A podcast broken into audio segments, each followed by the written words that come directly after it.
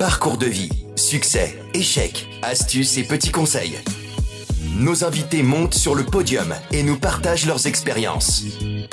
En musique et en anecdotes, un podcast à emporter partout.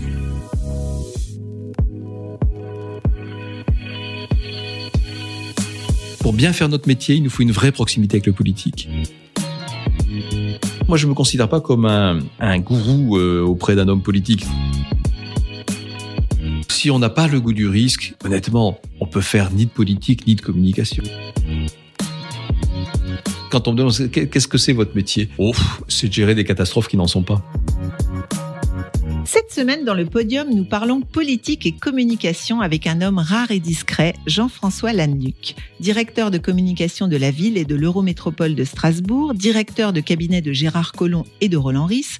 Son job n'est pas une mince affaire, gérer l'image d'une région et de ses élus. En permanence sur le fil, ce premier lieutenant de l'ombre ne tremble pas devant l'adversité. Stratège et fin négociateur, il s'est engagé longtemps pour celle qu'il appelle la plus belle ville de France, Strasbourg. On lui doit entre autres Strasbourg, capitale de Noël. Un parcours de militants de la première heure dont les pouvoirs sont aussi importants que le sens du devoir.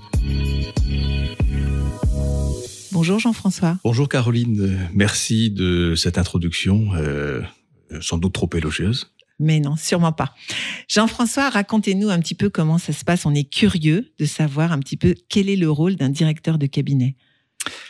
Ah, qu'est-ce qu'un directeur de cabinet? Un directeur de cabinet, c'est un collaborateur très proche euh, d'un maire, d'un président, d'un ministre, s'il est dans un ministère, euh, qui, est chargé de, de faire en quelque sorte l'interface entre le politique, entre l'homme politique, ses objectifs, ses projets, ses envies, ses appétits, euh, ses préoccupations, et la grosse machine administrative que constitue une collectivité locale. Voilà.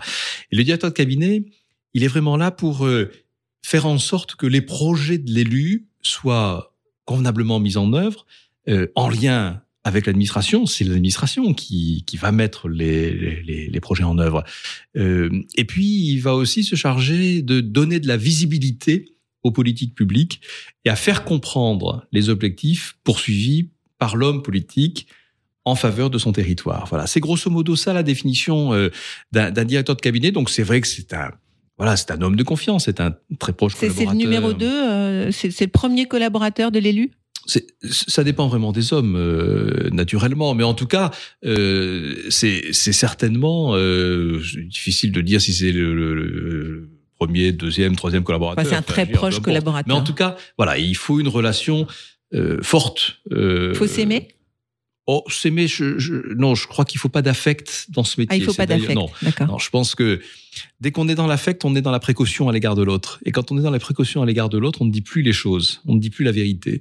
Euh, et ça, euh, j'ai la réputation dans ce métier euh, d'avoir duré. En général, un directeur de cabinet, un maire en consomme deux ou trois dans son mandat. Donc vous avez vous avez été directeur cabinet de quelle de quelle municipalité ou de quel élu? Alors je l'ai été. Le, premier poste en titre de directeur de cabinet, c'est Gérard Collomb qui me l'a donné en 2001. Donc euh, maire de Lyon à l'époque. Maire de Lyon, absolument. Euh, et, et, je suis resté avec Gérard Collomb jusqu'en 2010, une, quasiment une, une dizaine d'années. Et je suis revenu à Strasbourg. J'avais travaillé avec Catherine Trottmann, euh, non pas comme directeur de cabinet à l'époque, mais comme directeur de la communication dans les années 90 à l'époque avec une perspective qui était effectivement de, de devenir directeur de cabinet. Bon, bah, c'est avec Gérard Collomb que je le suis devenu et non pas à l'époque avec Catherine Trottmann puisque nous avons perdu les élections en, en, en 2001. Euh, voilà. Et donc, euh, donc directeur de cabinet, c'est un vrai job, c'est-à-dire que demain vous pouvez devenir directeur de cabinet d'un autre élu. Oui, bien entendu. Euh, oui, oui, bien entendu. D'ailleurs, parce que vous passez de Strasbourg à Lyon, c'était quoi le, le, le, principe? En fait, c'est Gérard Collomb qui vous a appelé? Alors, je, je suis euh, assez naturellement dans ce qu'on appelle le spoil system, étant un collaborateur très proche des élus.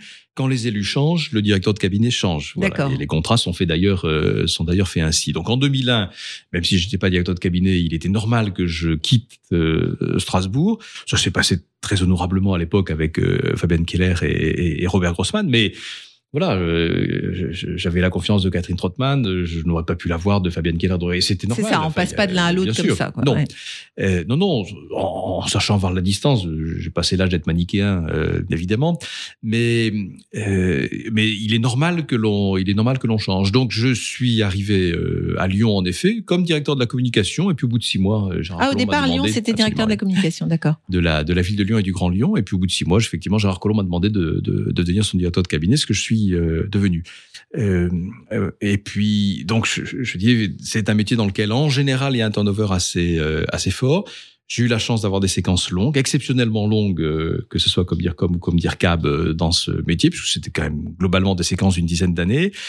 Et je crois que si ces séquences ont duré, c'est aussi par la capacité à la prise de distance et à cultiver la distance nécessaire par rapport euh, euh, à l'homme ou la femme pour qui euh, pour qui on travaille. C'est indispensable. pour ça que je dis que non, il faut pas l'aimer au sens, il faut le bien aimer, certes, mm-hmm. mais il faut pas qu'il y ait de relation d'affect. Il faut partager ses opinions, mais, bien entendu, pas d'affect. Bien entendu. Ouais. Alors, comment ça commence tout ça? Déjà tout petit, vous étiez féru de politique? il y a toujours une part de hasard, euh, naturellement. Bah, dans, dans, le destin de tous, il y a une part de hasard, il y a une part de volonté. Euh, pour ce qui me concerne, oui, j'ai été politisé assez jeune euh, issu d'un milieu de, de droite. Peut-être que c'était aussi une manière de forger mon identité que que d'être euh, euh sur une autre euh, sur une autre euh, un autre choix politique, parce que j'ai toujours été de gauche. et puis c'est curieusement par le militantisme catholique que que j'ai vraiment eu une conscience politique et, et une conscience politique ancrée à gauche même si euh, depuis toujours je n'ai jamais été un gauchiste, euh, ni marxiste, ni communiste, mais mais euh, un libéral de gauche. voilà, depuis toujours, j'ai une formation d'école de commerce, donc plutôt une formation d'homme d'entreprise, et, j'ai toujours été sur ce positionnement politique, effectivement, de, de, de gauche libérale, on va dire. Et ça, ça crée des frictions à la maison? Non, pas vraiment. Ça a pu créer de la tristesse. Je me souviendrai toujours de, de, de 1981 où euh, je suis allé les faire la fête euh, euh chez des copains euh, dont les parents étaient socialistes. Bon, à la maison, c'était plutôt tristoun. voilà. Mais pas du tout de friction. Oh non, non. voilà, la famille acceptait parfaitement la liberté de, de la liberté de penser. Il y, y, avait quand même une petite partie de ma famille qui considérait, je me suis rendu compte après coup que, enfin, j'ai compris après coup pourquoi je l'avais pas compris sur le moment, qui considérait que la politique était sale. Ouais, il fallait pas toucher à la politique ah parce que euh, les enjeux de pouvoir étaient tels que, et pourtant je, je, parle là des années 60 et 70, il y a très très longtemps, mais voilà, j'avais toujours entendu dire, euh, étant enfant, la politique, euh, on touche pas. On peut avoir des idées, mais enfin c'est quand même plutôt sale et la pratique politique est plutôt sale. Voilà. Bon bah euh, voilà, ça m'a pas empêché d'avoir une expérience dans ce monde, même si je suis pas moi-même un, un, politique au sens où je n'ai jamais été élu, je n'ai jamais désiré l'être. Euh, voilà, dans ma tête, c'est parfaitement clair. J'ai beaucoup de plaisir à accompagner les politiques, à être leurs collaborateurs, à, à, faire des dossiers, à faire des recommandations, des suggestions, mais euh, mais pas être moi-même sous les sunlights. C'est peut-être pour ça que vous avez duré d'ailleurs. Oui, certainement. Il y a beaucoup de gens dans mon métier qui, à un moment, euh, euh, s'ils maîtrisent pas parfaitement leur ego, euh, confondent la fonction et l'exercice du pouvoir euh, et les attributs du pouvoir. Euh, voilà, non, le, le, le pouvoir final, c'est l'élu qui l'exerce. Les attributs du pouvoir, il faut faire très attention à ce que ce soit bien l'élu et l'élu seul qui qui en dispose. Des, des, règles d'hygiène de vie, en quelque sorte, que je me suis toujours appliqué à moi-même. Hein. Vous disiez tout à l'heure que j'avais la, la, la, réputation de, d'être discret, donc c'est une petite réputation puisque je suis discret. mais euh, mais je me suis toujours appliqué bien qu'étant à la fois directeur de cabinet et directeur de la communication, parce que je, je, je cumule ces postes depuis 20 ans, euh, je me suis toujours appliqué, par exemple, à ne jamais être présent dans les conférences de presse euh, des hommes politiques pour qui je, je travaille. Ah oui, d'accord. Même en étant euh, directeur de la communication. Tout à fait, oui, tout à fait. Oui. oui. J'ai toujours pensé que c'était pas la place euh, d'un collaborateur euh, et que ça donnait très mauvaise image si les journalistes avaient le sentiment que un maire, un président parlait sous le contrôle entre guillemets eh euh, d'un DIRCOM ou d'un DIRCAP qui vérifiait que les éléments de langage étaient bien répétés. Euh, il faut quand même complètement se méfier de ce genre de, de, de portrait. Les, les, journalistes sont pas dupes. Euh, et c'est très important comme ça de donner les, les signes de, de, de discrétion et, et, ne pas être sous les sunlights, ça, ça va loin. Ça veut effectivement dire que on doit se forcer à être en retrait En retrait. Ouais. Mais alors, on apprend ça comment? C'est à l'école de commerce que vous apprenez ça? Non, pas vraiment. Euh, l'école de commerce. C'est l'école de la vie? On apprend certainement beaucoup de choses. Mais alors, je pense qu'il y a une part de. Euh, il y a une part d'atavisme, euh, certainement. Enfin, il y a des gens qui naissent avec. Vos parents faisaient quoi comme métier? Alors mon père était inspecteur du trésor et ma mère était pharmacienne. D'accord. Et mais je suis orphelin de père. Euh, j'étais orphelin de père très jeune, donc euh, c'est davantage ma mère qui euh, qui m'a appris la vie en quelque sorte. et, et, incontestablement, elle-même était une personne très posé, euh, tout à fait du second degré euh, et euh, capable de, de, de, de, distance, y compris dans la gestion des, des, des, crises qui peuvent exister dans toutes les familles, évidemment, à commencer par le décès de mon père à l'époque. donc, quelqu'un de très solide et qui savait cultiver la, la distance. Voilà, de ce point de vue, je crois que j'ai hérité d'elle. Alors, est-ce que c'est génétique ou est-ce que c'est un acquis dans l'éducation? Ça, je ne sais pas répondre, mais mais c'est vrai que j'ai baigné dans un milieu euh, qui était un milieu qui savait cultiver la distance. Vous avez une petite musique en tête euh, qui vous rappelle euh, votre jeunesse? Je dois d'abord dire que la musique, alors il se trouve que je suis pianiste amateur, que j'ai fait beaucoup d'orgue dans ma jeunesse, euh, j'ai beaucoup joué dans les églises.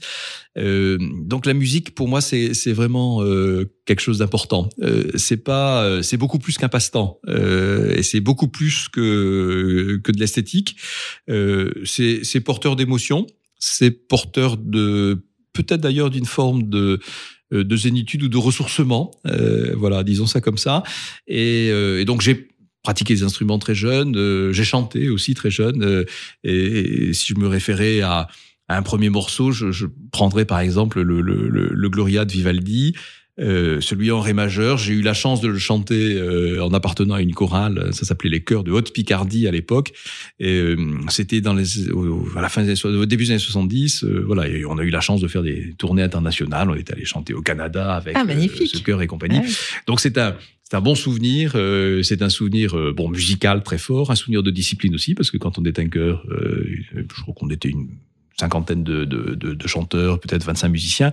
Eh ben, c'est aussi un apprentissage de, de, discipline. Voilà, chacun mmh. sa place. Mmh. D'autant que tout ça n'était pas lié à une activité de type conservatoire ou comme ça. C'était quand même très amateur, donc il fallait, il fallait beaucoup de discipline pour que ça. C'est peut-être euh, de là que ça vient, ce côté discret, euh, mêlé à la foule, euh, faisant partie mais sans se mettre en avant. Peut-être, en tout cas, ça y a contribué. Je me suis senti très à l'aise en n'étant pas directement sur le devant de la scène, mais effectivement dans un corps.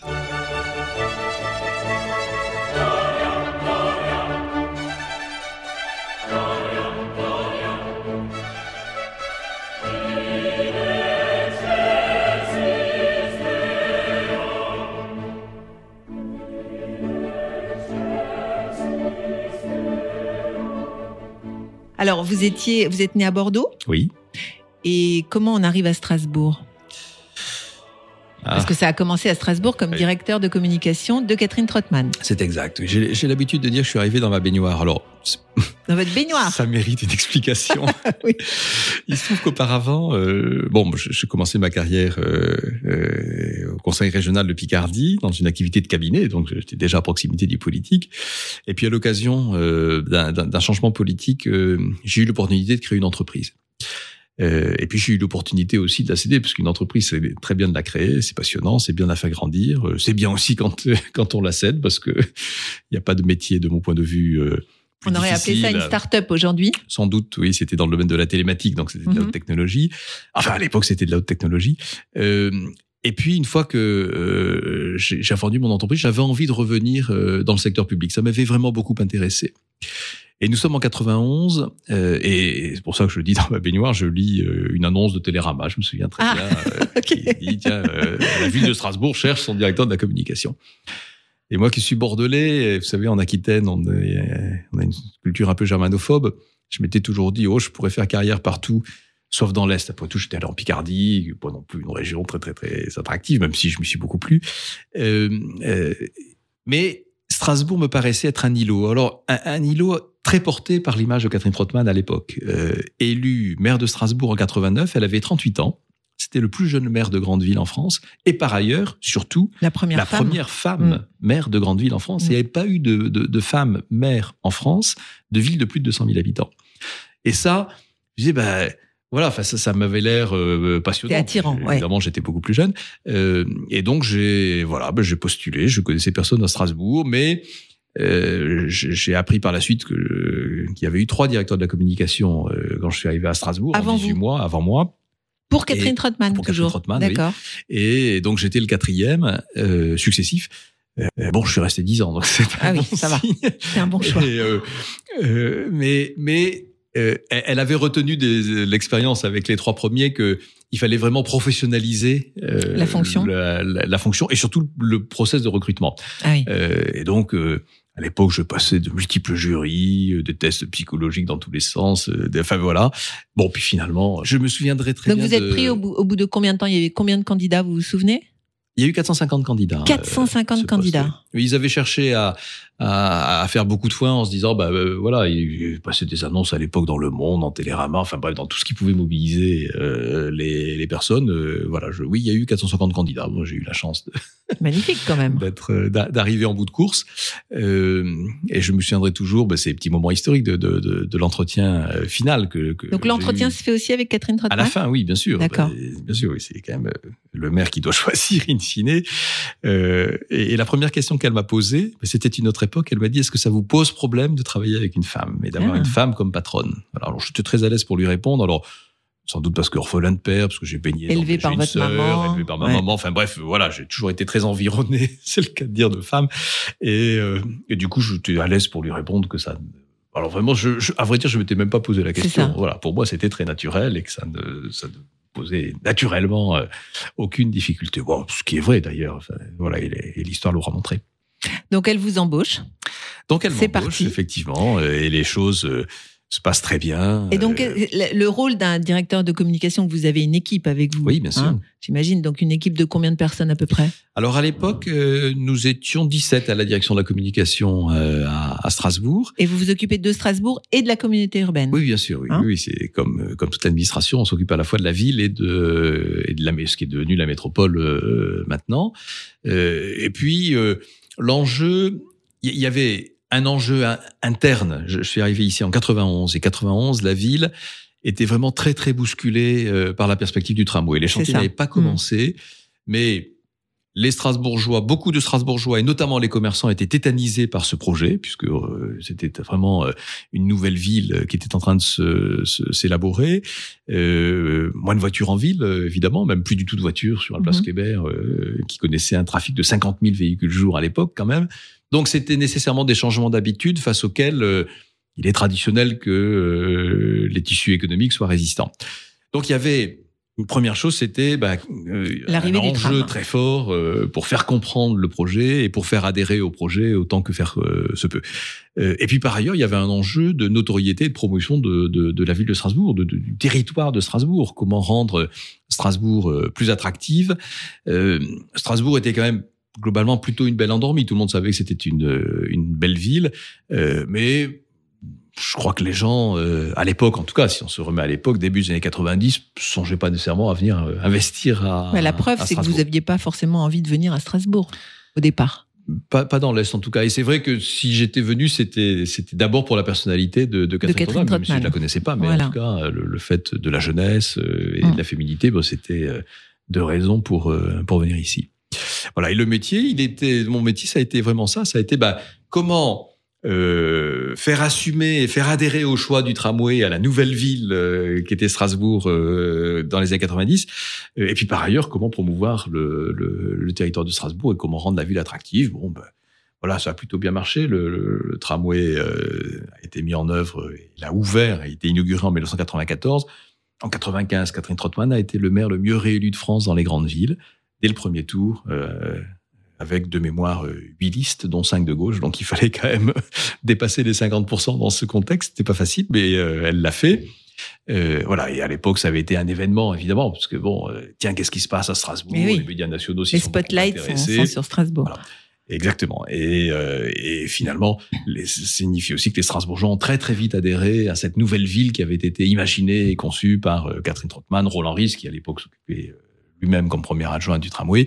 Et, et, voilà, et ça a été euh, un, miroir formidable pour Strasbourg, puisque Strasbourg est resté une ville de référence en matière d'urbanisme et de capacité à innover en matière d'urbanisme et de déplacement, avec une richesse très particulière à Strasbourg, c'est que euh, la transformation des déplacements a toujours été imaginée comme étant aussi une politique d'urbanisme, une politique où on qualifie l'espace urbain et on en profite pour faire fonctionner la ville autrement. Voilà ce que euh, ni Nantes ni Grenoble n'avaient fait auparavant. Oui, qui étaient les modèles hein, à ce moment-là, Nantes Alors, et Grenoble. Des modèles, hein. si ce n'est que euh, curieusement, Strasbourg est très vite devenu le modèle Le de modèle, référence. Voilà, beaucoup plus que Nantes et beaucoup plus que Grenoble. Pour Mhm. beaucoup de gens, dans les années 90, pour beaucoup de gens, Strasbourg a, a- a recréé le tramway. Ce qui n'était pas vrai. Mhm. Effectivement, Grenoble et, et- et Nantes l'avaient fait auparavant, avant Strasbourg, mais pas du tout avec la même pensée de, de, de transformation de l'urbanisme grâce au nouveau mode de déplacement.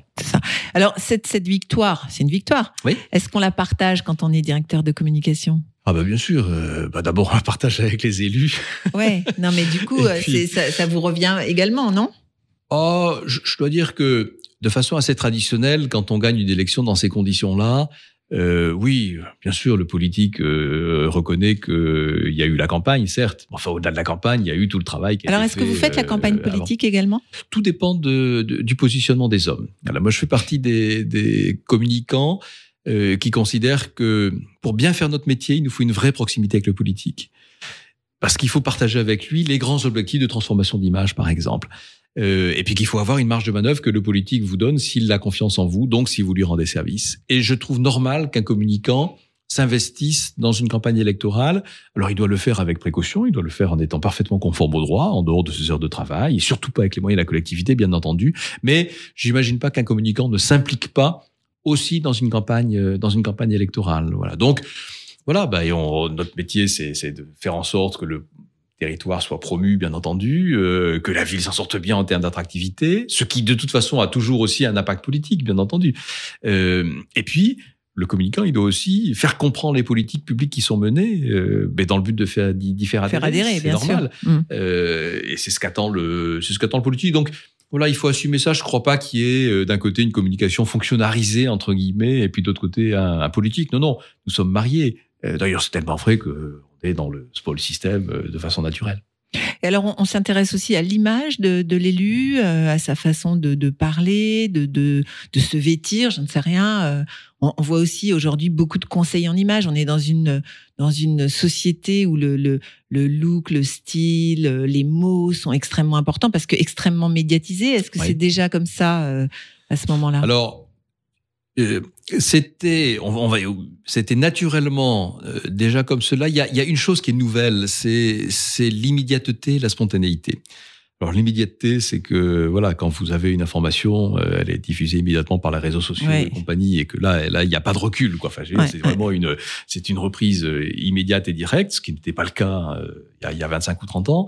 Euh, euh, et puis l'autre aspect, c'est qu'effectivement, il y a tellement de dispositifs de captation que euh, aujourd'hui, On quoi maîtrise que vous plus, fassiez, quoi. quoi que vous disiez, Ouais. voilà, c'est très très difficile de, de, de maîtriser. Donc ça, ce sont les grandes transformations. Voilà. Alors, je fais très attention. Moi, je me considère pas comme un, un, un gourou euh, auprès d'un homme politique. Euh, Ça m'arrive pas de dire euh, à un homme politique, euh, bah tiens, il faudrait que vous portiez un costume euh, taillé de cette façon. Ils vous demandent pas, de je dois cette mettre façon. une cravate, pas de cravate Ils peuvent me euh, demander, bien entendu. Si, si, c'est assez courant qu'ils me demandent. Je fais des, des, des, des recommandations, euh, mais qui restent assez sobres euh, en règle, euh, en règle générale. Puis je me suis quand même toujours plus intéressé au fond qu'à la pure forme. Enfin, le, Vous, mais vous savez très bien que bien sûr, les médias s'intéressent à tout. il s'intéresse à tout, mais, mais c'est quand même, y compris euh, au petit poil blanc de la barbe, notre ancien Premier ministre. c'est vrai.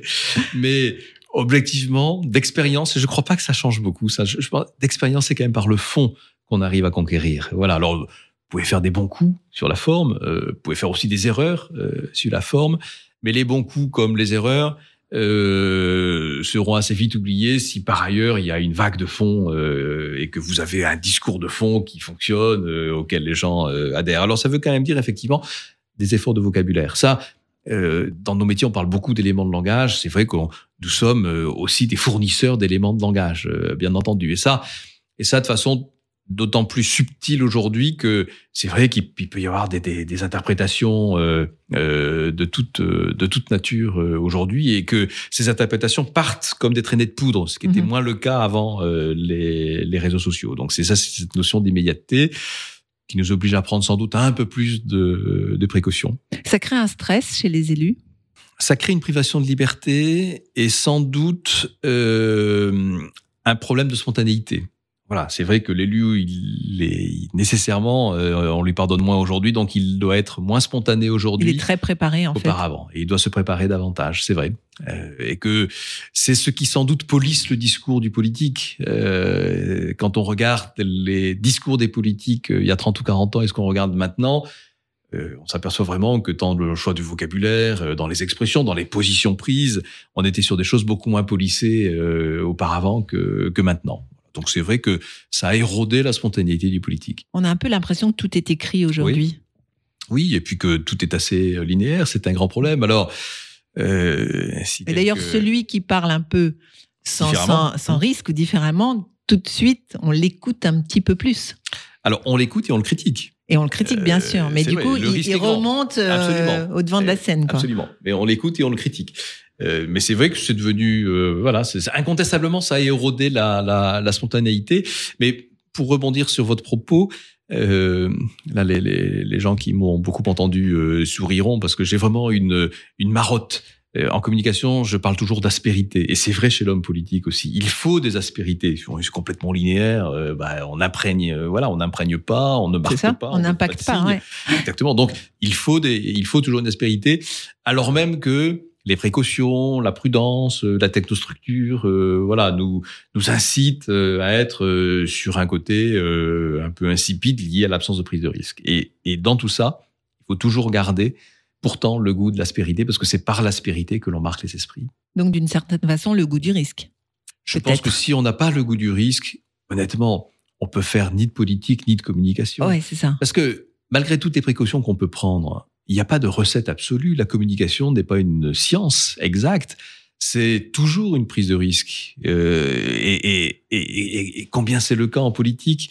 Il y a des choses qui vous paraissent évidentes en politique, et puis qu'un jour après, euh, bah, c'est le contraire qui va vous paraître, euh, qui va vous paraître évident. Et pourtant, il faut avancer. Et pourtant, il faut prendre des décisions. C'est vraiment euh, avec le goût du risque. Si on n'a pas le goût du risque, de toute façon, si on n'a pas le goût du risque, on peut pas être entrepreneur, on peut pas être entreprenant, on peut pas être décideur. Alors comment on peut euh, convaincre quelqu'un d'avoir ce goût du risque? Parce que finalement, c'est pas vous qui prenez le risque, c'est pas vous qui êtes euh, au devant de la scène, mais pour autant, vous devez convaincre votre élu euh, de prendre ce risque.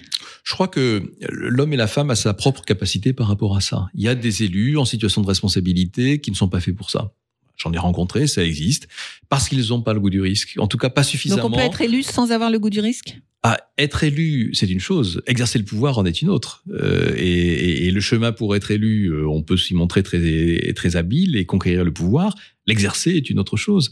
Euh, oui, bien entendu, c'est euh, le process démocratique. Bon, on le voit partout. Le process démocratique ne garantit pas que l'homme ou la femme qui va exercer le pouvoir euh, a, a, a toutes les qualités pour cela. Bien entendu. Alors, vous, vous êtes là pour le conseiller, vous êtes là pour le rassurer, vous êtes là aussi pour le pousser un peu dans ses retranchements.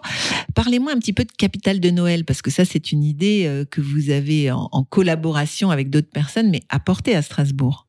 Ou en tout cas fait naître à Strasbourg. C'est vrai que Capital de Noël, c'est une, c'est une histoire très, très particulière. Je suis arrivé à Strasbourg en 1991. Je ne connaissais pas du tout l'Alsace.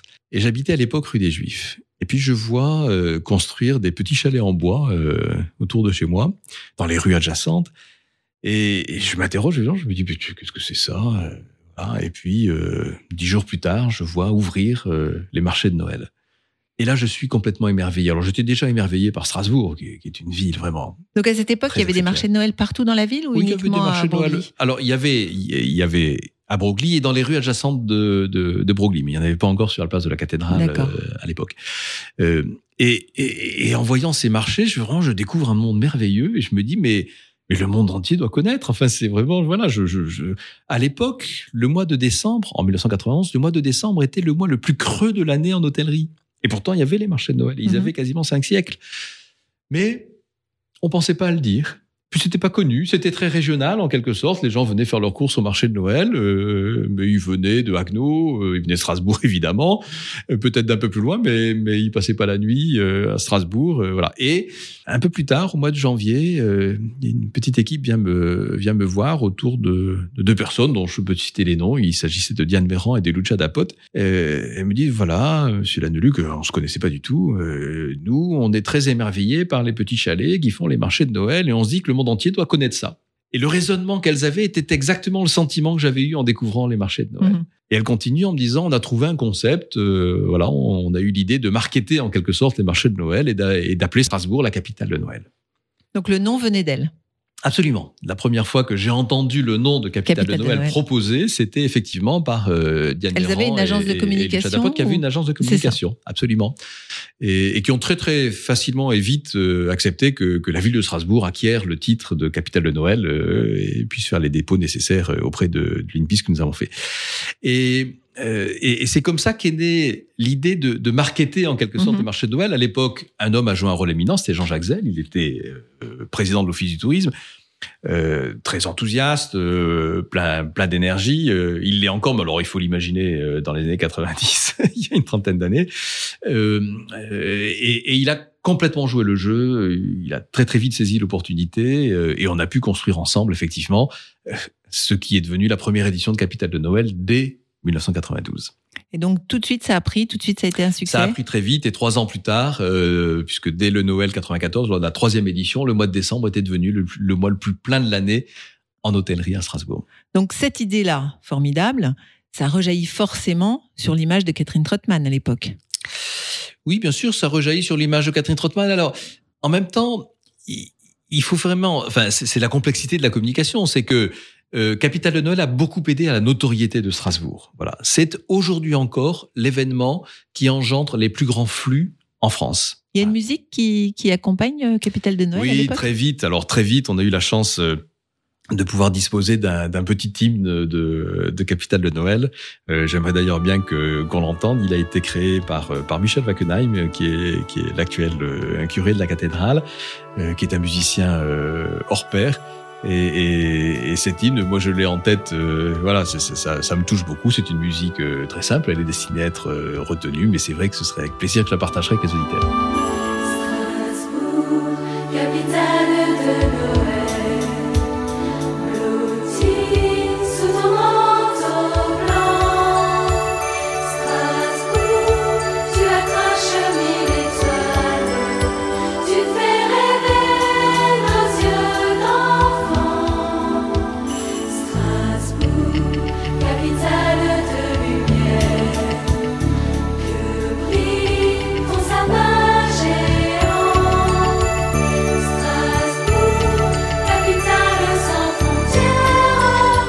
Donc ce, ce- ce magnifique Capitale de Noël, c'est un magnifique cadeau que vous faites à votre élu, mine de rien.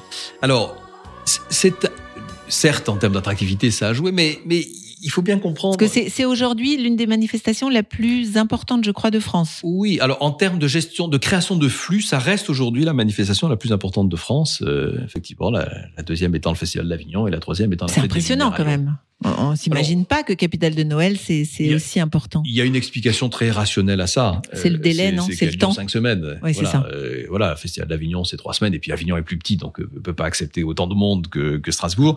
Euh, et puis la fête des Lumières, c'est quatre jours, donc euh, même si la ville de Lyon est complètement pleine pendant quatre jours, ça n'est que quatre jours. Strasbourg, c'est plein pendant Oui, cinq semaines. sûr. Donc sûr. voilà. Et puis alors maintenant, en plus, il y a les, les fameux comptages euh, qui sont opérés par les opérateurs de téléphonie mobile euh, qui savent exactement Où sont les gens, où sont les gens, euh, d'où ouais, ils viennent, combien de temps ils restent, et compagnie. Donc on a vraiment des statistiques euh, parfaitement scientifiques pour démontrer ça. 2 500 000, hein, grosso modo, euh, personnes venant de l'extérieur de l'Alsace. Et puis le tram, a- le tram, le, le- le TGV a dû accélérer Oui, également TGV, les choses. euh, le TGV a, a joué un rôle important dans la conquête de nouvelles clientèles pour euh, pour Capitale de Noël. On a toujours une très très forte clientèle étrangère qui venait en autocar. Bon, ça, ça- Mm. ça continue. On sait bien que pendant Capitale de Noël, il y a des jours où on faisait 550, 600 autocars accueillis à Strasbourg. Ben, ben, c'est Impressionnant. et, voilà. Voilà, je crois que c'est euh, aujourd'hui le, le, le mois de décembre. Alors je parle malheureusement pas pour 2020 évidemment, euh, mais le mois de décembre euh, aujourd'hui, naturellement, est le mois le plus plein de l'année. Mais mais euh, on considère que les nuitées liées à Capitale de Noël sont aussi importantes, euh, plus importantes pardon que l'ensemble des nuitées liées aux sessions du Parlement européen par exemple. Ah. Bien entendu que les sessions du Parlement européen se, continuent de Continue. se dérouler très normalement à, à Strasbourg et que, et que Strasbourg de euh, demeure naturellement de façon euh, éternelle le siège du Parlement européen. Il n'y a pas de débat là-dessus. Euh, euh, mais en tout cas, ce serait un, ça contribuerait à, à amortir en quelque sorte euh, les choses. Et puis c'est ce qui a permis le développement euh, de, de l'activité hôtelière et touristique euh, à, à Et puis la Strasbourg de médiatisation euh, de Strasbourg. Bien sûr, bien sûr. Donc, donc justement, est-ce que ça sert ça à ce moment-là à, à Catherine Trottmann ça sert en termes de notoriété. Par contre, il, il faut faire attention à une chose, c'est qu'on a bien conscience que quand on fait la promotion de Capitale de Noël, on fait la promotion, certes, d'une ville authentique, euh, d'une ville enracinée, d'une ville qui a, qui a, qui a son histoire, euh, mais pas pas de la ville euh, qui dispose Économiquement, de l'IRCAD, qui euh, dispose ouais, euh, c'est ça. d'université avec quatre prix Nobel, euh, qui se dispose de, etc. Euh, et, et ça, c'est une ambiguïté en communication. Euh, alors à Strasbourg, on a besoin du tourisme à Strasbourg, voilà, parce que c'est une activité historique euh, ici très très importante euh, pour l'économie de la ville. Donc on a besoin d'opérations comme Capitale de Noël, c'est majeur. Mais c'est vrai que c'est un peu une entrave par ailleurs à une image de dynamique, d'innovation, de, de, de, De caractère fun, jeunesse, sexy, de euh, jeunesse euh, et compagnie, dont Strasbourg a aussi besoin. Euh, et donc c'est une voilà c'est une certaine ambiguïté qui existe dans l'image de, de, de cette ville euh, dont il faut démontrer le caractère bicéphale. Elle a un côté très authentique. C'est capitale de Noël, c'est l'Alsacien, c'est la capitale de l'Alsace. En fait, c'est, elle a ce côté authentique, rattaché à son histoire. Et en même temps, c'est une ville qui n'est pas connue comme elle devrait l'être, par exemple pour la puissance de son université, pour la qualité de sa recherche, pour les innovations qu'il y a ici. Euh, et, et une des raisons, je crois, de, cette, de ce manque de perception, c'est qu'effectivement, euh, bah, c'est compliqué d'être euh, bicéphale à ce point et d'être à la fois euh, une ville très authentique que les touristes viennent visiter et en même temps un très haut lieu de la, de la haute technologie. Voilà. Mais il faut assumer ces contrats. C'était plus facile à Lyon. Euh, à Lyon, euh, il y avait un objectif clair euh, porté par Gérard Collomb qui m'avait dit que la première fois que je l'ai vu, il m'a dit bon, ce que je voudrais, c'est que Lyon soit la Barcelone de la France. Voilà, donc une ville très désinhibée, fun, sexy, euh, de jeunes, euh, dynamique, volontaire, enthousiaste. Mais pour ça, on a fait le choix à l'époque d'arrêter toute communication sur le, le classement patrimoine mondial de l'UNESCO de, de- du vieux Lyon. Euh, parce que il avait parfaitement conscience, et je le conseillais en ce sens effectivement, euh, que euh, bah, euh, le fruit de la, ou la mutation d'image, c'est le fruit d'une addition de signes. Quand vous donnez un signe patrimoine mondial de l'UNESCO, ce qui est Strasbourg historiquement, bah, c'est pas le signe de la ville la plus fun, la plus sexy, euh, la plus innovante, la plus high tech. Euh, voilà. À Lyon, c'était plus facile. Le tourisme ne comptait pas à Lyon, Euh, donc euh, c'était, il n'y avait pas d'enjeu. À Lyon, à l'époque, euh, il devait y avoir 400 000 ou 500 000 unités euh, qu'on appelle le tourisme d'agrément, c'est-à-dire de, de- de visiteurs qui viennent De pour visite, autre chose ouais. Mm. Que du tourisme d'affaires. Euh, ici, à, à Strasbourg, on est entre 4 millions et 4 millions 500 000 euh, voilà, nuitées euh, liées à l'agrément. Euh, bon, ben, les enjeux sont pas les mêmes, évidemment. Bien sûr. C'est vous qui avez inventé Only Lyon. Oui, euh, oui, oui. euh, en étant à, à Lyon, euh, on était à la recherche. on se- en fait, l'histoire est assez simple. On dépensait beaucoup d'argent en promotion économique et nous dépensions beaucoup d'argent, notamment euh, dans un salon très réputé à Cannes qui s'appelle le MIPIM, où on croise tous les investisseurs euh, de la planète. Et pour exister à Cannes, quand vous êtes à côté de Londres, à côté de New York, de Los Angeles, euh, de Riyad, d'Abu Dhabi et compagnie, bah, faut y aller avec des moyens significatifs. Et plutôt que d'y aller en ordre dispersé, avec la ville, la métropole, l'université, la chambre de commerce, euh, la FNAIM, les principaux opérateurs immobiliers et compagnie, on s'est dit, bah, allons-y ensemble. Et allons-y ensemble sous une même bannière. On sera plus puissant. Et quand euh, on discutera avec des Russes, avec des Arabes, avec des Chinois, avec des Américains, euh, On leur aura dira un pas, seul mot. euh, voilà, on Mm. leur dira pas, bah, tenez, allez voir aussi la chambre de commerce, allez voir ceci, allez voir cela. On dit, voilà, un guichet unique, une marque unique. Et la marque unique, bah, C'est Only Lyon. ça a été Only Lyon. Mais c'est d'ailleurs le début un petit peu, j'ai l'impression, des marques pour les Oui, villes. en, en France, de toute évidence, ça a Hein été la première marque en France. Euh, et et c'est vrai que voilà, c'est un petit miracle en quelque sorte. Alors il y avait la facilité de l'anagramme. euh, Ah, il fallait le trouver millions, quand même. Hein euh, c'est toujours facile une fois que c'est fait. Hein Effectivement, j'ai eu la chance de cette expérience assez. euh, Donc ça, c'était quand vous étiez. DIRCOM Oui. de la ville de Lyon. Dire comme et dire Et, et sans doute que vous êtes devenu DIRCAB aussi euh, grâce à ça? Non, parce que j'étais déjà DIRCAB quand on a travaillé sur Only Lyon, parce que j'étais DIRCAB euh, euh, en tout début 2002, alors que Only Lyon est sorti en 2007. Donc, vous voyez, j'étais déjà, euh, déjà euh, DIRCAB depuis, euh, depuis longtemps. Mais, mais en étant DIRCAB, j'ai toujours gardé mes activités de directeur de la communication. De toute façon, l'un va avec l'autre, non? Il faut être Pour bon moi, oui. communicant pour être un bon J'ai- J'ai ce sentiment. Voilà, moi, je le crois, effectivement. Ouais. Alors après, il y a, il y a, il y a d'autres élus qui préfèrent avoir des directeurs de cabinet qui sont plus administratifs. Moi, mon sentiment, c'est qu'un directeur de cabinet, il doit donner aussi de la perspective, il doit donner de la communication, il doit donner des signes, il doit être à l'aise avec, euh, avec la politique, bien entendu, mais d'abord avec la communication. Alors, ça, c'est l'expérience lyonnaise qui va durer dix ans. Oui. Donc, toujours avec Gérard Collomb. Oui. Et pourquoi ça se termine? Alors ça se termine. euh, je, fais peut-être un tout petit retour avant d'expliquer pourquoi ça se termine.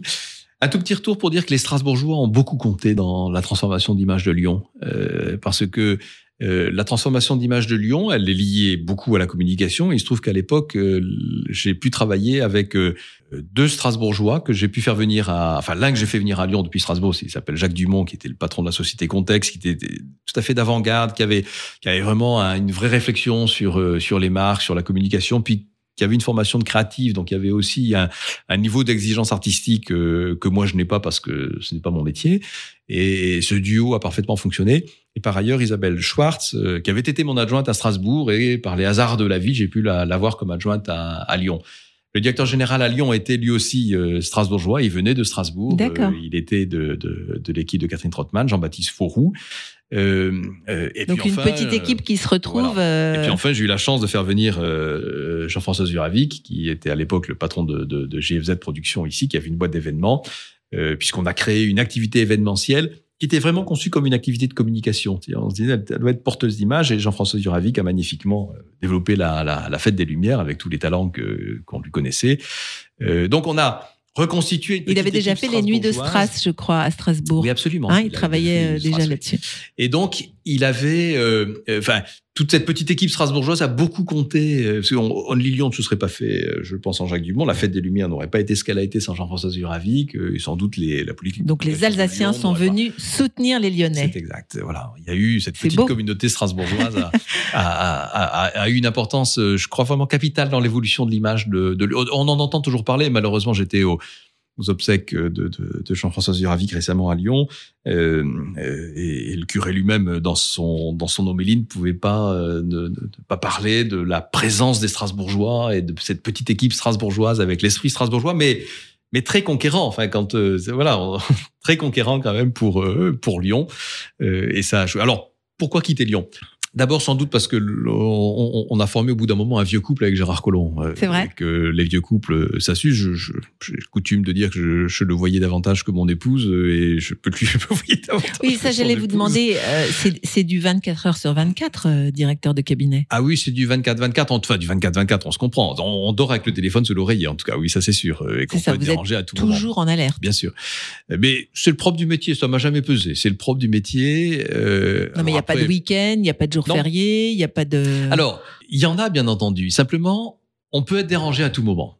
Il y a une, un niveau d'exigence de disponibilité. Je dis pas qu'on travaille beaucoup plus que les autres. En revanche, on peut être dérangé à tout moment. Voilà, le, le- le temps de la communication, comme le temps politique, ne s'arrête pas. Si euh, il arrive une catastrophe la nuit, bah, c'est la nuit. Voilà, on va pas attendre le lendemain pour la gérer.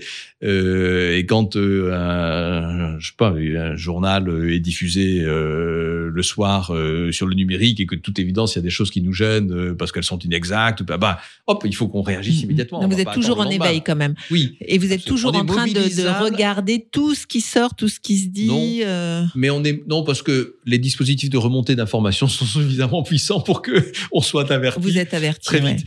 Euh, par contre, on doit être en permanence disponible, ce qui ne veut pas dire qu'on travaille en permanence, Mhm. mais on peut être appelé à tout moment. C'est vraiment c'est une exigence du métier. C'est ça. Euh, Voilà, voilà. Et c'est ce que j'enseigne aussi à, à mes étudiants. J'ai toujours beaucoup enseigné la, la, la communication et j'ai toujours euh, à mes étudiants. Avant, j'avais une formule que j'utilise Vous enseignez à la. Sorbonne, hein La communication Oui, politique J'enseigne la communication politique à la Sorbonne, mais j'enseigne aussi la communication publique à Sciences Po ici à, à, à Strasbourg et puis dans dans- dans d'autres établissements de communication qui enseignent la communication.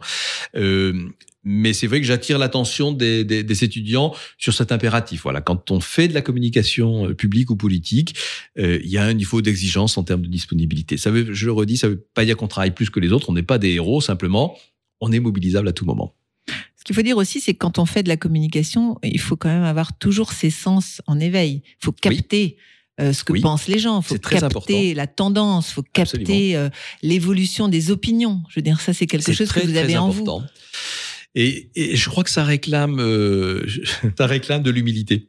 Euh, Il n'y a pas de recette absolue en communication euh, et une vérité d'un jour n'est pas celle du lendemain. Il y a une curiosité intrinsèque Absolument. qu'il faut avoir. Il faut une curiosité, il faut une capacité d'écoute, il faut une attention à l'égard des autres pour pouvoir entendre, entendre. Écouter, c'est bien. Entendre, c'est encore mieux. Euh, et ça, ça doit être une, c'est une qualité indispensable du communicant. Et je pense que les élus n'ont peut-être pas cette qualité-là, eux.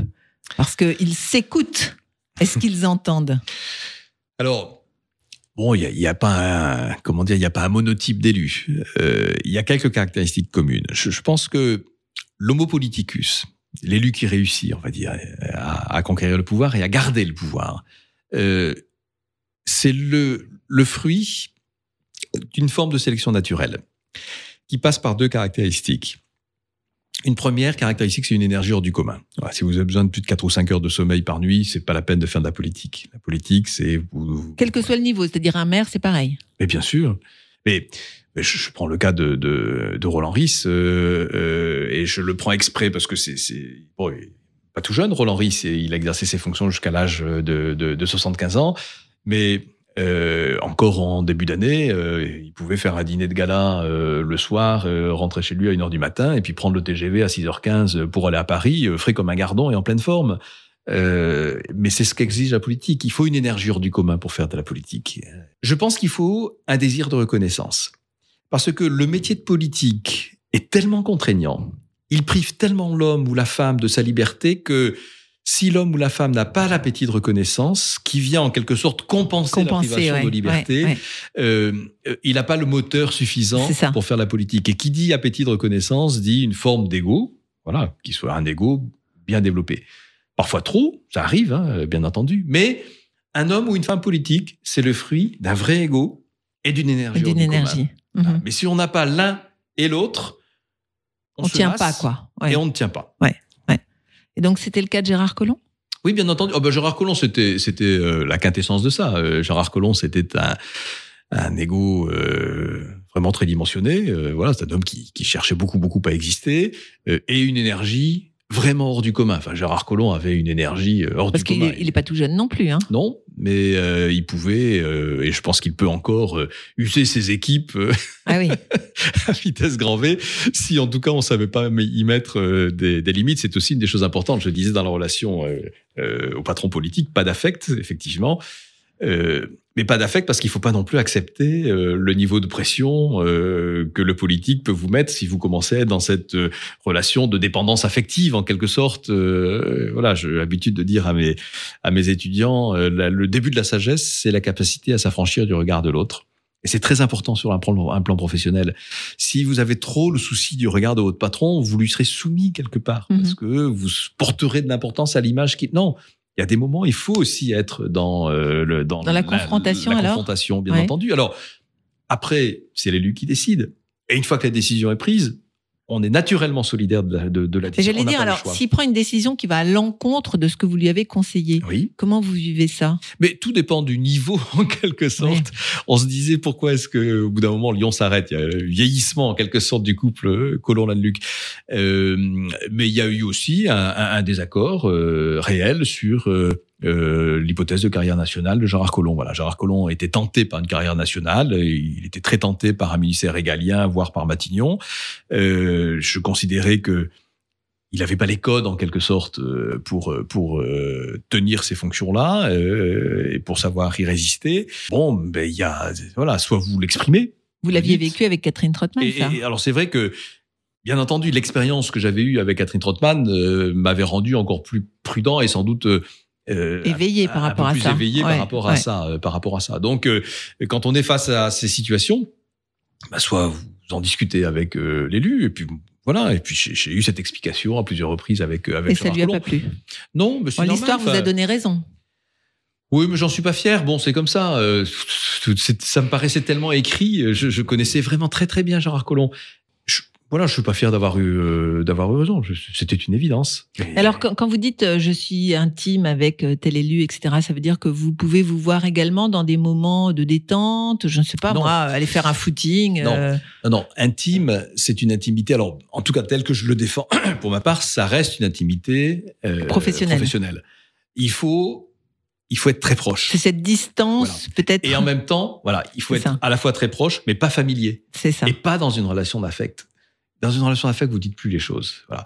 Donc, une relation intime, oui, forte, bien entendu, mais pouvoir tout dire aussi. Et donc, c'est ce qui vous a coûté euh, votre place, finalement Je euh, peux pas dire que ça m'ait coûté ma place. Euh, J'aurais pu faire le choix de d'accompagner Gérard Collomb euh, sans y croire. Bon. Non, mais ça, on peut pas. de- bah, Si. Dans nos métiers, beaucoup de gens peuvent le faire par complaisance ou, ou par instinct de survie. Bon, bah, Ou par carriérisme Oui, c'est une forme de carriérisme. Mhm. En restant sur une position comme celle-ci, vous savez que vous vous sacrifiez. Ça va euh, s'arrêter, naturellement, ouais. que ça va sacrifier, que ça va s'arrêter. Mais bon, s'arrêter, c'est pas un sacrifice. Quand vous travaillez dans une entreprise, l'entreprise peut avoir des difficultés, vous devez partir. Ou à un moment, vous êtes cadre supérieur dans une boîte, ça marche très bien avec votre patron, puis à un moment, ça marche plus. Bon, ben voilà, c'est la vie est faite de ça. Euh, c'est c'est vrai dans le monde politique, comme c'est vrai dans le monde de l'entreprise. Il y a un turnover plus élevé dans le monde politique. C'est sûr. D'accord. Je me suis beaucoup plu, incontestablement, mais j'étais très très heureux de, de, de revenir à Strasbourg. Et alors, justement, donc, vous quittez euh, Oui. donc Gérard Collomb, on va dire comme ça. Oui. Et immédiatement, vous revenez à Strasbourg? Oui. En fait, euh, j'avais fait le choix de revenir à Strasbourg euh, au début de au début de 2010. Alors c'est vrai que la situation avec Gérard Collomb était moins confortable, mais elle aurait pu durer. euh, voilà, elle aurait pu durer. J'aurais pu mettre de l'eau dans mon vin, j'aurais pu me montrer plus complaisant, j'aurais pu voilà, peu importe. Euh, mais j'avais très envie de, de, de revenir à Strasbourg. Euh, j'avais toujours eu une, une relation euh, euh, vraiment bonne avec euh, le monde politique strasbourgeois, euh, en tout cas pour lequel j'avais travaillé, Roland Ries, Catherine Trottmann. Et, et, et j'avais ce voilà, j'avais ce désir. Je, je- voilà, j'adorais cette ville. Euh, Chaque fois que j'y revenais, je me disais ah quand même quelle euh, quelle belle ville. Euh, Vous aviez gardé attache avec Strasbourg oui, oui, oui. Mais les Strasbourgeois sont d'une fidélité euh, insoupçonnable, en tout cas insoupçonnable de la part des gens qui ne connaissent pas Strasbourg et qui ne connaissent pas l'Alsace. Voilà. Plus qu'ailleurs. Absolument. Oui, je, voilà, je suis bordelais, euh, je, j'ai vécu à Lyon, euh, mais mais les fidélités sont ici. Euh, voilà, et, et, et c'est très très frappant. Euh, c'est un vécu. C'est pas voilà, ça paraît galvaudé, ça semble galvaudé de le dire, euh, mais parce que quand on est à Strasbourg, on s'en rend pas compte. Euh, il faut circuler pour s'en rendre Hmm. compte. D'ailleurs, il faut circuler pour mesurer combien Strasbourg est une belle ville, combien Strasbourg est une ville idéale pour les conditions de travail, combien les Strasbourgeois et les Alsaciens savent travailler, combien ici on n'est pas dans le cinéma, on n'est pas dans le jeu de rôle, on est dans la sincérité. Alors la sincérité, parfois, c'est aussi euh, un manque de complaisance, c'est aussi, ça peut être un manque de courtoisie, mais c'est toujours très vrai, très sincère, et, et, et, et quand on est passé par là, euh, Authentique, c'est hein. inoubliable. C'est très Authentique. Donc, vous avez envie de revenir.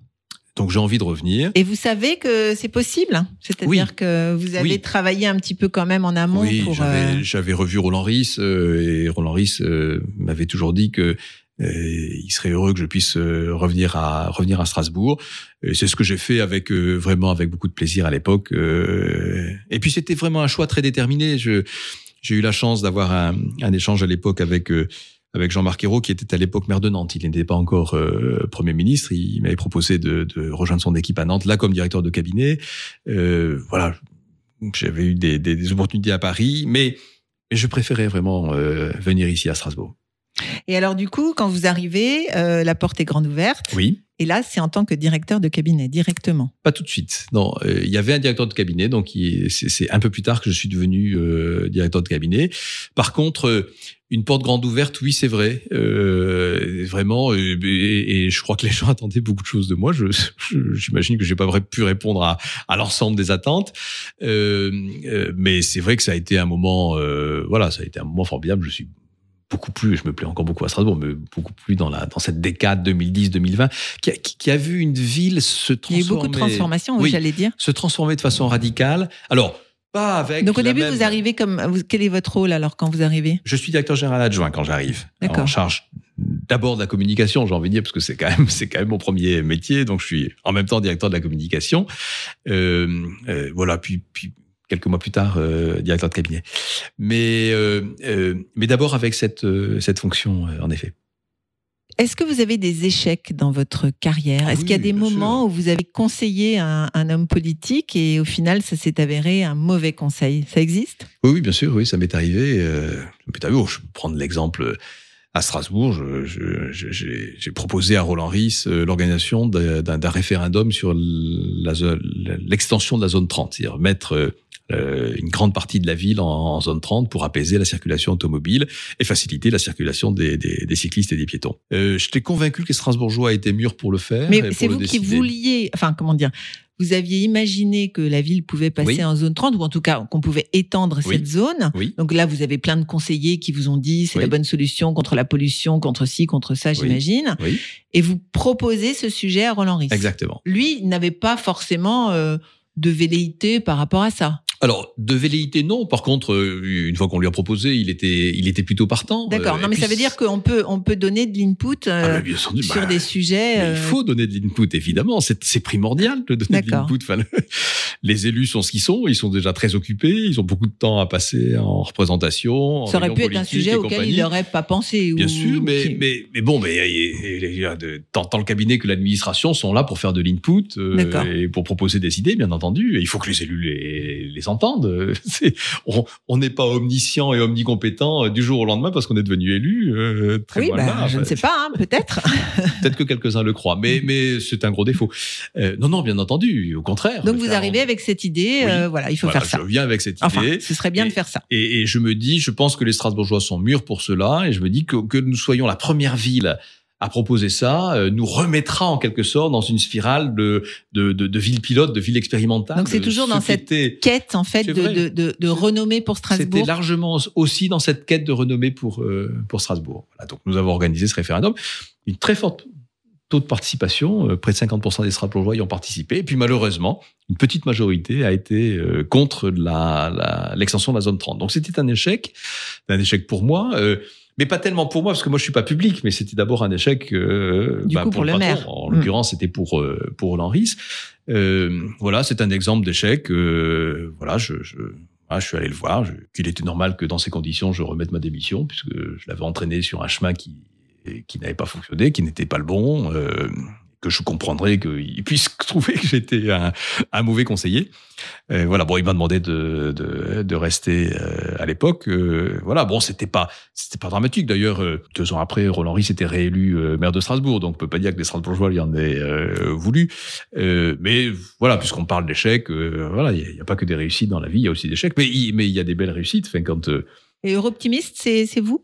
Non, Europtimiste euh, a été créé euh, avant que je ne sois euh, que vous arrivé. ne reveniez à Strasbourg. avant que je, je sois arrivé ici, voilà, je considère qu'on l'a pas très bien géré, enfin que. C'était pas un peu en, en rapport avec Only Lyon? Il fallait trouver à ce moment-là des marques.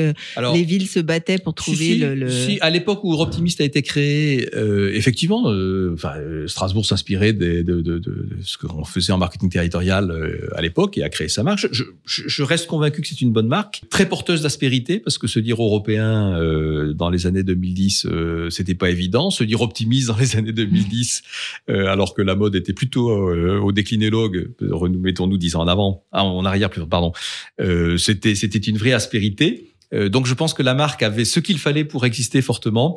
C'est plus sur des questions de gouvernance en fait que je crois que cette marque n'a pas voilà n'a pas explosé comme l'aurait dû. Je imaginais qu'en 2012 cette marque aurait vraiment dû exploser, être très porteuse. Elle avait une, c'est une pépite. Bon voilà, question de gouvernance ont fait que ça s'est pas produit et que euh, très très peu de gens aujourd'hui euh, connaissent la marque. Mais c'est pas très grave. Euh, voilà, Strasbourg euh, a été sur le podium des villes les plus attractives de France euh, assez rapidement. Je, suis vraiment été un, un homme comblé quand euh, j'ai vu que, que le, le classement du point, qui passe pour être le classement le plus sérieux dans ces domaines, a classé Strasbourg comme étant la grande ville de plus de 200 000 habitants, la plus attractive de France. Ça faisait très longtemps qu'on n'avait pas été dans le sur le podium, donc c'est voilà, peu importe leur optimiste, c'est pas évidemment ça qui a, qui a fait, c'est, que finalement, peut-être qu'on a su conjuguer euh, à la fois cet aspect authentique de Strasbourg et puis euh, les aspects les plus high-tech et les plus, euh, les plus innovants. Et, et puis en même temps, ce qui marque évidemment beaucoup, beaucoup cette ville, la qualité de vie qu'on qu'on- qu'on y a ici. Et ça, quand les enquêteurs viennent, quand les touristes viennent, quand les visiteurs viennent, quand les hommes d'entreprise viennent ici à Strasbourg, euh, qu'ils ont le temps, qu'ils ont l'occasion d'y passer un peu de temps, vraiment ils sont très marqués par cette euh, qualité de vie ici, par cette ville qui est euh, à la fois grande et apaisée. Euh, ça fonctionne comme une grande ville, c'est une ville très internationale, siège d'institutions évidemment, avec une des, des toutes meilleures universités d'Europe, et en même temps une ville très apaisée dans laquelle on prend le temps de vivre, euh, dans laquelle les gens ne sont pas dans la posture, mais ils sont dans la réalité, la sincérité. Et je crois que c'est ça qui euh, qui a été perçu en quelque sorte euh, dans ce dans ce classement des, des grandes villes. Alors, on dit souvent quand même qu'en communication, il faut aimer son produit Oui. pour bien en parler. Donc, je crois qu'il n'y a pas de discours. Oui, vous aimez Strasbourg et vous en parlez bien. Alors, donc, dire cab pendant encore quelques années avec Une Roland Ris. Une dizaine d'années, oui. Est-ce que ça arrive qu'ils prennent des décisions sans vous en parler? Ah bah c'est sa liberté. euh, Non, mais est-ce que c'est arrivé. Est-ce qu'il y a eu des décisions qui ont été prises qui vous ont fait euh, rugir Je sais pas. Non, non, non, non. Il y a eu des. Non, non, pas du tout. Non, il n'y a pas de décision euh, prise euh, sur lesquelles euh, il n'ait pas eu un échange avec quelques-uns autour, euh, dont moi. D'accord, donc c'est vraiment un binôme et c'est vraiment, ou bien avec d'autres personnes, mais je veux dire, cette proximité, elle, elle Oui. ne s'use pas avec le temps. Pas du tout. Non, non, non, non, pas du tout. Non, non, non, non, ça aurait pu continuer. Bon, euh, il était normal que Roland Ris. euh, Alors Roland, euh, souhaite- Roland Ris souhaite ne se présentait plus, Oui. vous auriez euh, suivi qui alors? Oh ben moi, je considérais, euh, je considère toujours d'ailleurs, j'ai- considéré que euh, Alain Fontanel aurait fait le meilleur maire. Voilà, je, Alain Fontanel euh, est un homme qui m'a été présenté par Gérard Collomb d'ailleurs, euh, qui, euh, qui a toujours considéré. Alors là, je parle de, avant, euh, avant que je revienne à Strasbourg. Gérard Collomb considérait que euh, il travaillait avec, euh, c'était sa formule. Je, je, je travaille avec deux petits génies, mais vraiment réels. euh, euh, c'était euh, Alain Fontanel et Boris Vallaud. Alain Fontanel est lyonnais? Alain Fontanel n'est pas lyonnais, Non. mais il s'était connu euh, par le biais du Parti socialiste euh, euh, à l'époque. Et, euh, euh, et, et Gérard Collomb avait été chargé d'une mission par le, par le Parti socialiste qui était de d'évangéliser en quelque sorte les fédérations du Parti socialiste en France pour dire le monde de l'entreprise n'est pas le monde démoniaque que euh, l'histoire du euh, les, historiques du PS voudraient laisser penser. Euh, et il était chargé de cette mission d'évangélisation avec Alain Fontanel. Et c'était ce duo qui euh, a parcouru les fédérations de France pour expliquer grosso modo ce que c'était que l'économie et la réalité de l'économie française. Voilà, qui n'est pas une réalité euh, économique euh, d'État, mais bien une réalité économique euh, de marché et donc du, du, du monde de l'entreprise. voilà, on peut pas accéder à des responsabilités politiques si on ne connaît pas du tout le monde de, de, de l'entreprise. C'est ce qu'il aurait souvent reproché d'ailleurs. De ne, de ne pas savoir comment ça se passe dans la société civile. C'est d'ailleurs le grand, grand problème de la représentation en politique. C'est qu'aujourd'hui, enfin, particulièrement net à Strasbourg d'ailleurs, mais euh, euh, il y a infiniment peu de représentants du monde de l'entreprise euh, en politique. C'est ça. Alors pour des tas de raisons. De- D'abord parce que c'est plus facile à faire la politique quand on est fonctionnaire parce que le statut vous permet de, de, de le faire, ce qui n'est pas le cas dans le privé. Euh, et puis, euh, puis en termes de, de- de disposition de temps et compagnie, c'est tellement plus facile que ben voilà que vous n'avez aujourd'hui euh, quasiment que des fonctionnaires ou des personnels euh, du monde associatif qui font de la politique. Hmm. Oui, non, mais ça c'est un peu dans l'ADN du politique. hein. Vous, d'ailleurs, vous vous considérez comme un homme politique ou vous vous considérez comme un homme de la société Ah non, civile non, je me considère pas du tout comme un homme politique. Je ne suis pas élu, donc je ne suis pas un homme politique. Non, non, je suis un collaborateur, mais je suis pas un homme. euh, Mais vous pouvez euh, très bien sauter le pas pour aller maintenant dans l'entreprise. D'ailleurs, vous aviez Ah, créé dans votre entreprise. Ah, de- bien entendu, mais je, bien sûr. Oui, oui, non, mais je suis très à l'aise dans le monde de l'entreprise. J'ai été chef d'entreprise, donc j'ai une formation d'école de commerce. Enfin, voilà. D'ailleurs, euh, là aujourd'hui, je, je m'apprête à, à- à réaliser des missions pour pour des groupes privés. J'aime ça, j'ai du plaisir à ça, bien entendu. Donc là, vous n'allez pas euh, chercher une ville euh, ou, un, ou un élu euh, pour lequel vous pourriez devenir Non, euh, directeur de cabinet? Pas tenté, non, je suis pas tenté par ça. Ça fait 20 ans que je suis directeur de cabinet. Donc non, il y, a- des postes assez connus qui, qui se sont libérés dans ce domaine. J'ai pu avoir des discussions avec avec Martine Aubry sur sur l'île ou avec. Mais je suis pas tenté par reproduire. Il faut des choses nouvelles maintenant. Euh, voilà, là, ce que ce sera dans le privé, ce sera dans le public, euh, les choses sont encore euh, ouvertes. Il n'y a mais, pas une euh, ville pour laquelle vous aimeriez donner votre talent? Strasbourg. C'est c'est un Il vous beau, a pas échappé que, que- voilà. Je cache pas mes convictions. Je je pense qu'Alain Fontanelle pourrait être, au- au- aurait été un, un très bon maire. Je le crois. Euh, Je crois toujours évidemment. Euh, voilà. Bon, bah, ça s'est pas produit, ça s'est pas produit. Et dans les circonstances que l'on connaît, 35% de votants. euh, Oui, bien et sûr. Bon, Covid, bah là, voilà. et un C'est pas pour ça que c'est terminé. euh, Mais bien entendu. Il est jeune. Euh, bien entendu. Et euh, voilà, mais mais ce sera une autre euh, voilà, sera une autre histoire. Mais là là, euh, moi-même non, je n'ai pas envie de de m'impliquer dans une autre ville, dans une autre histoire. Euh, voilà, je me suis beaucoup impliqué à Lyon, je me suis beaucoup impliqué à à Strasbourg. Euh, voilà, peut-être qu'une ville effectivement euh, aurait pu, euh, enfin, le tenter entre guillemets, c'est Bordeaux parce que je suis natif de Mhm. Bordeaux. J'aime évidemment, j'aime beaucoup Bordeaux.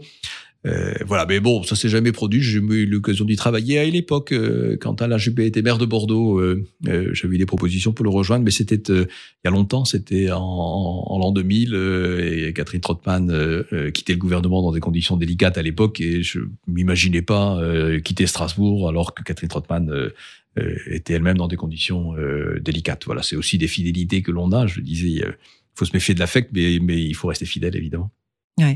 Mais bon, je vois que c'est quand même un sacerdoce, ce métier. Bah, c'est un sacerdoce, mais c'est pas un sacrifice. Euh, c'est quand même un métier qui donne des plaisirs immenses. Euh, voilà. Quel est votre meilleur formidable. souvenir?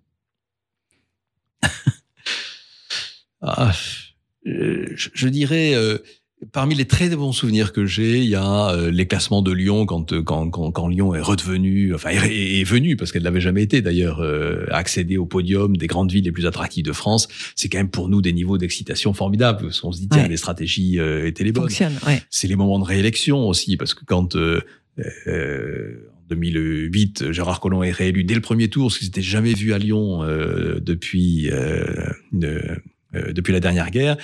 Bah, on se dit tiens c'est que quelque part on a su euh, tout au long du mandat faire comprendre euh, le dessin euh, poursuivi par par Gérard Collomb. Quand en 2014 Roland Ris a été réélu maire dans des conditions extrêmement difficiles, avait une petite une certaine discorde en interne et puis à l'époque où toutes les villes socialistes tombaient, euh, bah, Roland Ris est resté euh, maire de Strasbourg. C'était une, prouesse politique, mais c'est une prouesse politique qui était aussi liée euh, sans doute au fait que euh, bah, les Strasbourgeois avaient compris le, chemin que, que Roland Ris euh, prenait pour le territoire, prenait pour les Strasbourgeois, son goût pour le consensus, son goût aussi pour faire évoluer cette ville, mais dans une, une comment dire une qualité très alsacienne, d'une certaine douceur et d'une certaine temporalité. Mais il l'a fait avec une détermination qui était formidable et que les Strasbourgeois lui ont, lui ont reconnu. Et alors, quel est euh, votre euh, plus grand regret? C'est-à-dire, est-ce que vous avez eu euh, des idées ou des, des points de vue que les, prenons les Strasbourgeois, n'ont n'ont pas compris et, et vous regrettez ou vous l'avez mal exprimé ou... Alors, pas vraiment. Je dirais que euh, il y a eu euh, euh, bon. Revenir sur cette histoire de référendum de la zone 30. c'était- Oui, bon. C'est un épiphénomène, c'est pas non plus euh, très structurel, mais euh, bon, ça, on était. Je, pense que deux ans plus tard, ça passait, mais bon, on était un tout petit peu en avance. Euh, voilà, voilà. Après, Il n'y a pas des, des, Mais- des points sur lesquels vous avez dit, tiens, j'aurais peut-être dû communiquer comme si, ou peut-être. Effectivement, il y a une question de temps aussi hein, dans la communication de moment. Oui. Hein, Alors, je ne saurais pas dire concrètement ici euh, de, de, de, de choses de ce genre. Dire, bah, tiens, là, euh, là, on a vraiment loupé une opportunité Mhm. de communication, on a mal communiqué sur tel ou tel sujet. Alors, c'est vrai aussi que quand on s'en aperçoit, on s'en aperçoit très vite. Hein, si on rate une com, euh, ben, bah, très vite, on met aussi les contre-feux, euh, on communique de façon différente sur autre chose. euh, C'est ça. On fait. Bon, du coup, tout ça se régule. euh, on n'a pas le temps de voir que ça n'a pas trop bien marché. En tout cas, si à un moment on se dit tiens telle opération n'a pas trop bien marché, euh, ben on va monter d'autres opérations pour venir euh, compenser euh, celles qui n'auront pas très bien marché. Puis euh, voilà, il faut aussi être très réactif. J'ai- toujours j'ai toujours défendu la multiplication des prises de parole de la collectivité. Hein, de, Strasbourg, mais comme à Lyon, on a toujours fait entre 50 et 55 campagnes par an, par exemple. Énorme. C'est énorme. Ça fait beaucoup de. Et parfois de campagnes. plusieurs campagnes en même temps. Bien entendu, Hein bien entendu. Souvent, souvent plusieurs campagnes Mm. en même temps.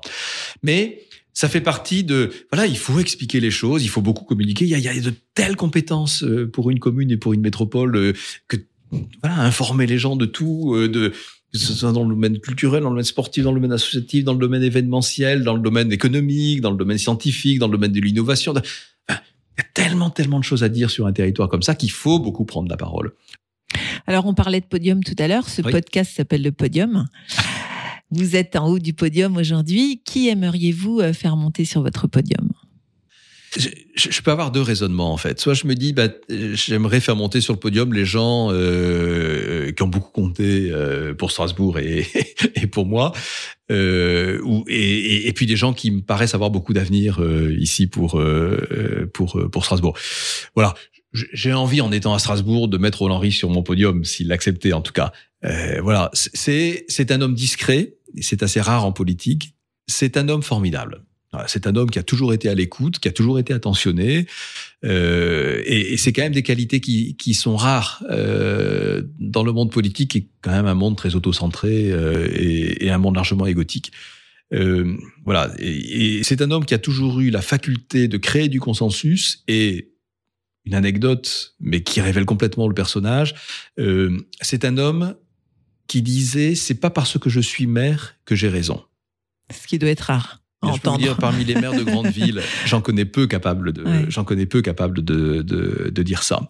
Euh, un homme qui est à l'aise avec l'incertitude et qui considère pas l'incertitude comme une faiblesse, mais considère que la vie est suffisamment complexe, que le- la prise de décision est suffisamment complexe pour que on n'ait pas d'approche manichéenne sur les choses.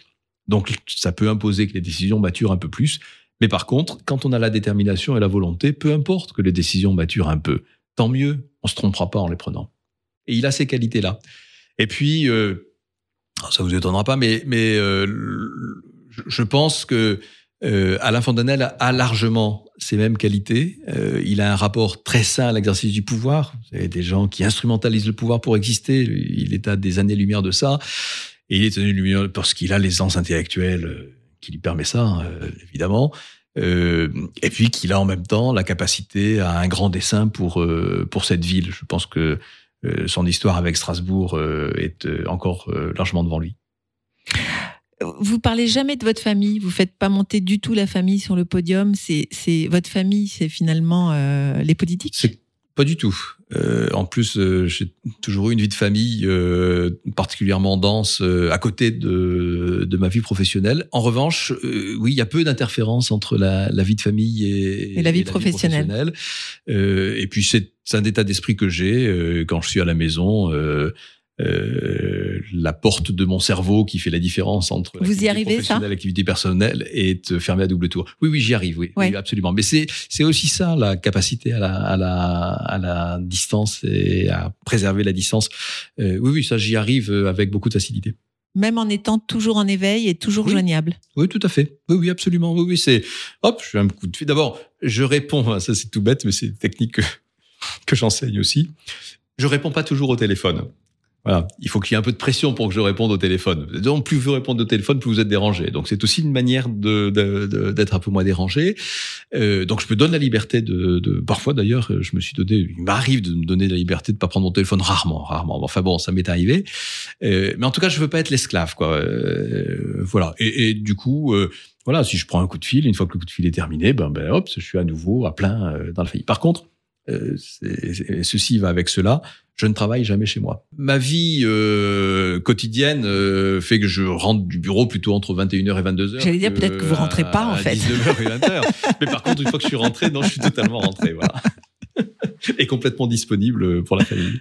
C'est une distance qui est très importante, sinon on se fait, euh, on se fait manger, non? Ah, je pense que c'est l'explication de, de, de ma durée de vie dans ces jobs-là. C'est ça. Quand même, quand les gens, euh, enfin, dans ce petit monde de, qui, qui côtoie la politique, voilà, j'ai l'image de quelqu'un de très stable et quelqu'un de durable. euh, on est, on est, mais je pense que c'est grâce à cette capacité à la prise de distance. euh, voilà, si vous êtes. Et puis vous, vous, vous supportez extrêmement bien la pression. oui, j'ai cette chance. Oui, je. Vous faites du sport? Non, je, je suis actif, mais je ne fais pas de sport. Donc, euh, enfin, quand je dis actif, je suis physiquement actif. euh, je marche beaucoup, je fais beaucoup de vélo, euh, je voilà, mais je fais pas de sport de façon régulière. euh, euh, voilà, mais bon, voilà. Et comment on tient cette pression? C'est une hygiène de vie? C'est quoi? Non, je crois que c'est un tempérament. Donc il n'y a pas beaucoup de choses qui vous affolent? Très peu. C'est incroyable. Non, on est fait comme ça, c'est tout. Je disais tout à l'heure, il y a, il y a une forme d'atavisme, euh, certainement. Euh, voilà, mon modèle familial, euh, celui de ma mère était comme ça. C'est ce que vous Euh, apprenez à vos enfants? Oh, je leur apprends ça. euh, Enfin, je, je, je je sais pas si je leur apprends, mais j'imagine qu'ils s'inspirent de ce mode de vie. Euh, en tout cas, euh, euh, ils m'ont beaucoup entendu, euh, tout comme mes étudiants m'ont beaucoup entendu euh, dire quand on me demande Qu'est- qu'est-ce que c'est votre métier? Oh, c'est de gérer des catastrophes qui n'en sont pas. C'est-à-dire que dix fois par jour, euh, on m'appelle en me disant il y a une catastrophe. Bon, on s'aperçoit le lendemain que non, il n'y avait rien de catastrophique. En tout cas, euh, 99 fois sur 100, il n'y a rien de catastrophique. Donc faut relativiser Bien sûr. sans arrêt. C'est, on ne peut pas faire ce métier sans une capacité à relativiser. Merci beaucoup Jean-François. Merci Caroline. I heard there was a secret David played and it pleased the Lord, but you don't really care for music, do ya? Well, it goes like this the fourth, the fifth, the minor